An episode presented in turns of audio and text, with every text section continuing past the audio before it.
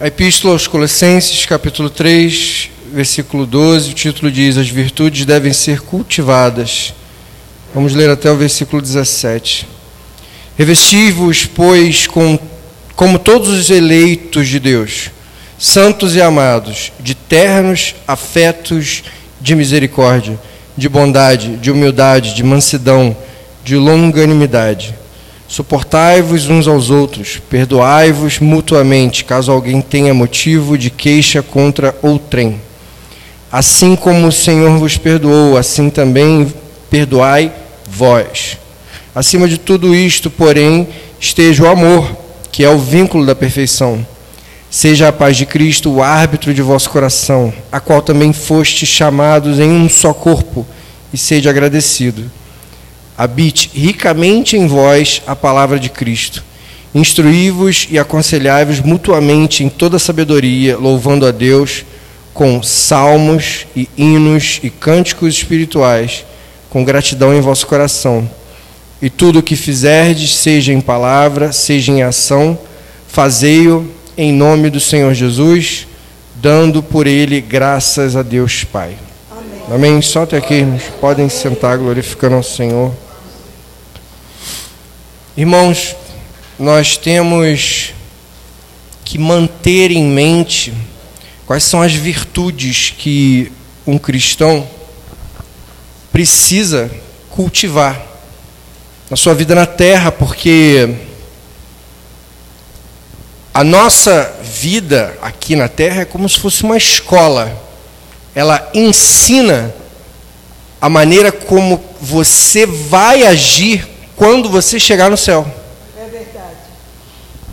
Com uma única diferença, irmãos. Não haverá tentação. Porque tentação é obra do maligno, e o maligno ele influencia a carne. Não haverá carne, porque a carne é corruptível nós teremos um corpo novo, incorruptível. E não haverá tentação, porque o maligno não terá alcance, já estará, né, Deus queira, assim, quando estivermos na glória, estará na sua condenação. Então, a partir desse momento, o que, que a gente vai ser no céu? Como que a gente vai agir no céu? Quais, quais, quais são os nossos valores? O que, que passa dentro da gente? O que, que a gente busca? Como que a gente age? Porque essas são as virtudes que devem ser cultivadas. Se a gente não tiver prática nisso, não é depois que a gente for para o céu, tá bom, agora eu vou aprender a ser um santo. Agora eu vou aprender a maneira correta de agir, porque agora eu estou no céu, então eu não posso errar. É o contrário, irmão. Você precisa, aqui na terra, provar que você está pronto para ser dessa maneira, sem a influência da carne e sem a influência do maligno. E isso a gente precisa cultivar essas virtudes. Como Paulo diz: revesti-vos, pois, como eleitos de Deus, ou seja, como escolhidos de Deus, nós precisamos nos colocar nessa posição de escolhidos de Deus, de eleitos. Nós precisamos abraçar essa denominação, essa classificação.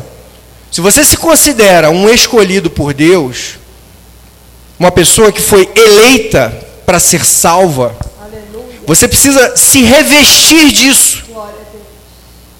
Porque isso precisa fazer parte da sua essência. E essa sua essência, ela tem que exaltar, passar para fora e você mostrar para as pessoas na terra, não no céu. No céu você vai ser só aquilo. Aqui você é, vai ser essas virtudes cultivadas, mais um monte de tentação, mais um monte de falha, que só pelo sangue de Jesus que nós somos purificados. É verdade, Deus. Nós não somos perfeitos, irmão. mas nós temos que tentar ser. Porque a busca pela perfeição é que mostra aquilo que você valoriza. O que, que você busca? Você busca mais dinheiro? Você busca uma promoção no trabalho, um cargo mais, eh, mais elevado, com um salário maior, de repente com uma posição de mais respeito? Você busca, não sei, às vezes você pode ter um problema de saúde, você busca o quê? Ter um corpo de atleta? Porque o que nós buscamos é o que determina o que a nossa essência é. E aqui Paulo diz: revestivos, pois, como eleitos de Deus, santos e amados, de ternos afetos, de misericórdia, bondade, de humildade, de mansidão, de longanimidade, ou seja, de paciência. Ou seja, várias características aqui que são as virtudes que nós devemos buscar e que a maioria da igreja hoje não busca. É verdade. Bondade, humildade, mansidão. Irmãos, a gente vê muitas igrejas pregando que a salvação vem pelas obras, pela pessoa ser boa, ser caridosa, ser mansa. Mas não, irmão, não é. A gente sabe que a salvação é pela graça de Deus. E a graça é um favor sem merecimento. Se a gente não merece e a gente recebe, não é pelas obras, as obras elas vão determinar a sua essência, quais são as suas virtudes, se você está cultivando aquilo dentro de você ou não. É não é a virtude que vai te levar para o céu. Mas você precisa de todas as virtudes para estar no céu. E é aí que, que, que complica um pouco, porque da mesma maneira que a gente fala, você precisa ser bondoso, você precisa ser humilde, você precisa ser manso. Você precisa sim, mas quanto mais humilde, manso, é, é, paciente e bondoso você for, você não pode dizer para a pessoa que mais próxima da salvação ela está. Porque isso não traz a salvação. O que traz a salvação é a graça. Mas precisamos disso para estar morando no céu. Perdão. Versículo 13 diz: Suportai-vos uns aos outros, mais uma virtude, ou seja, perdoai-vos mutuamente caso alguém tenha motivo de queixa contra outra pessoa. Assim como o Senhor vos perdoou, também perdoai vós. Então, a tolerância, irmão, tem um versículo dedicado exclusivamente para a tolerância.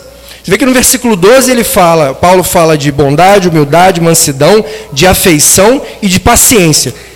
Um versículo com cinco virtudes. E aí, para tolerância, ele usa um versículo inteiro. Ou seja, por que, que a gente precisa ser. Por que, por que essa importância tão grande na tolerância? Porque, irmãos, nós somos falhos. Nós pecamos, nós erramos nós estamos longe de ser como Cristo foi. Então nós temos que ter tolerância e ensinar uns aos outros. Porque o que a gente busca é a vida com Cristo, é a vida que Cristo levou. E aí, versículo 14 diz: Acima de tudo isto, porém, esteja o amor, que é o vínculo da perfeição, ou seja, é a sétima virtude, amor. A gente falou cinco virtudes no versículo 12, uma virtude no versículo 13, tolerância, e uma virtude no versículo 14, é, amor. Sete virtudes que o cristão precisa possuir em vida,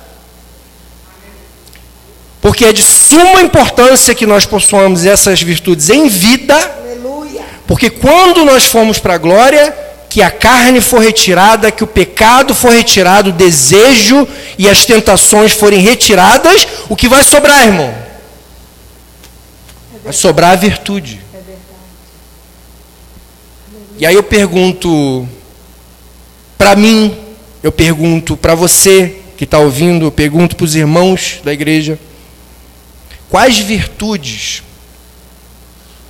vocês têm cultivado? Aleluia.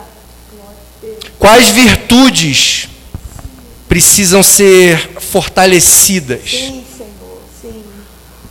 Bondade, mansidão, paciência, Verdade. afeição, humildade, tolerância e amor. Aleluia. Essas sete virtudes, irmãos, elas precisam reinar dentro do nosso ser. Glória a Deus. Aleluia. Elas precisam estar enraizadas, elas precisam fazer parte de cada momento da nossa vida, de cada pensamento, de cada decisão que nós fomos tomar. De cada ato que nós fomos cometer na- na- com, com as pessoas na rua, no trabalho, na família, em cada situação de vida, em cada momento. É chave que isso seja parte da nossa essência, porque isso vai transparecer involuntariamente. É involuntário quando você tem essas virtudes enraizadas em você, você agir dessa forma. E aí o versículo 15, que eu acho espetacular aqui a definição de Paulo. Seja a paz de Cristo o árbitro do vosso coração. Aleluia. Em Filipenses, capítulo 4, versículo 7, Paulo diz: é, E a paz de Deus, que excede todo o entendimento, guardará o vosso coração e a vossa mente em Cristo Jesus. A paz de Deus, que excede a todo entendimento, guardará o vosso coração e a vossa mente. Amém. Ou seja, e aqui em Colossenses 3,15 ele diz: Seja a paz de Cristo o árbitro do vosso coração. Ou seja. Faça com que a paz de Cristo julgue a sua essência, julgue as suas virtudes. Por exemplo, se você estiver passando uma situação na sua vida, você está em paz. Você está passando por um problema absurdo. Aquela muralha levantou na sua frente você não tem como passar, a não ser pela glória de Deus, pela misericórdia de Deus, pelo sobrenatural de Deus. Se não tiver ação divina, não vai acontecer nada. E aí, nesse momento, você murmura ou você está tranquilo? Porque se, se você não estiver tranquilo diante do pior problema da sua vida, você está colocando a paz de Cristo para ser o árbitro da sua vida, para ser o juiz da sua situação. Porque se você não tem paz de Cristo, que é uma paz que excede a todo entendimento, como que você tem essas sete virtudes dentro de você? Então, em qualquer momento na nossa vida, a paz de Cristo ela precisa ser o árbitro, ela precisa ser o juiz, ela precisa ser o fator determinante. Para nós nos avaliarmos internamente. Para nós mesmos sabermos se estamos no caminho correto. Porque se a gente se abala com uma pequena coisa, seja ela pequena, grande ou, ou assim, das piores possíveis, no momento desse, se você não tem paz, é aí que é o momento que o cristão precisa refletir. Porque nada, irmãos, pode abalar a nossa busca pela salvação. Aleluia. A. Nem a morte, nem a vida, nem a altura, nem principado, nem potestade, nem criaturas, nem nada nesse mundo pode nos separar do amor de Deus. Então nós não podemos deixar essas coisas nos abalar. Se abala e não há paz, é aí que a paz de Cristo está sendo o árbitro da nossa vida. Aleluia. a qual também fostes chamados em um só corpo. Ou seja, pra, nessa paz de Cristo, além dela ser o árbitro da nossa vida, nós fomos chamados, como eleitos, escolhidos, em um só corpo. Quem é o corpo? A igreja. Aleluia. E aí tem muita gente em casa que acha que ficar ouvindo pregação pela internet é suficiente. Eu acho necessário, irmão, as pessoas ouvirem para fortalecerem a sua fé, mas é imprescindível o cristão estar na igreja. É verdade. Ter uma igreja filiada, ser membro, ser obreiro, fazer a obra de Deus, compartilhar com os irmãos, a comunhão dentro da casa de Deus, orar junto, jejuar junto, ouvir a palavra, louvar num lugar separado para Deus. Esse lugar aqui ele foi ungido, irmãos. Você sabe o que, que significa? Da onde vem é, a palavra ungido? Aonde ela é mais usada, mas menos falada?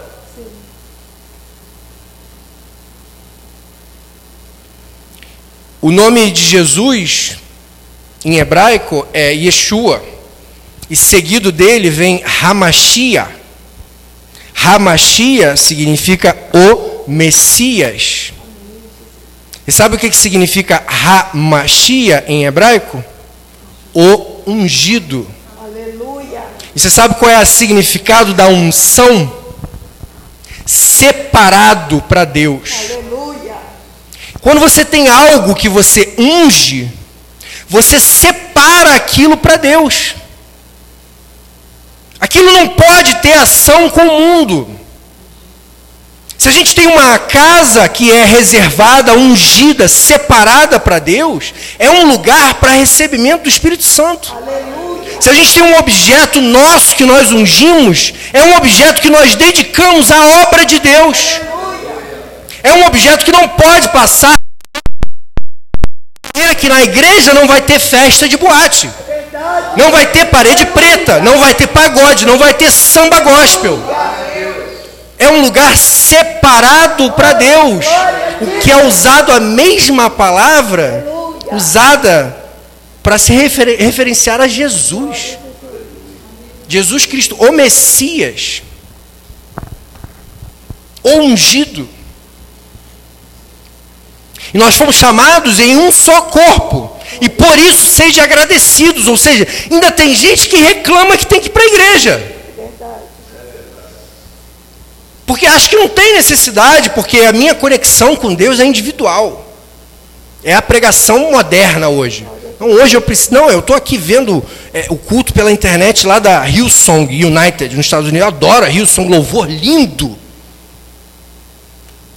Você está tendo comunhão com alguém? Você faz parte do corpo? Não. Porque tem gente indo lá. É verdade. Tem gente que é membro lá.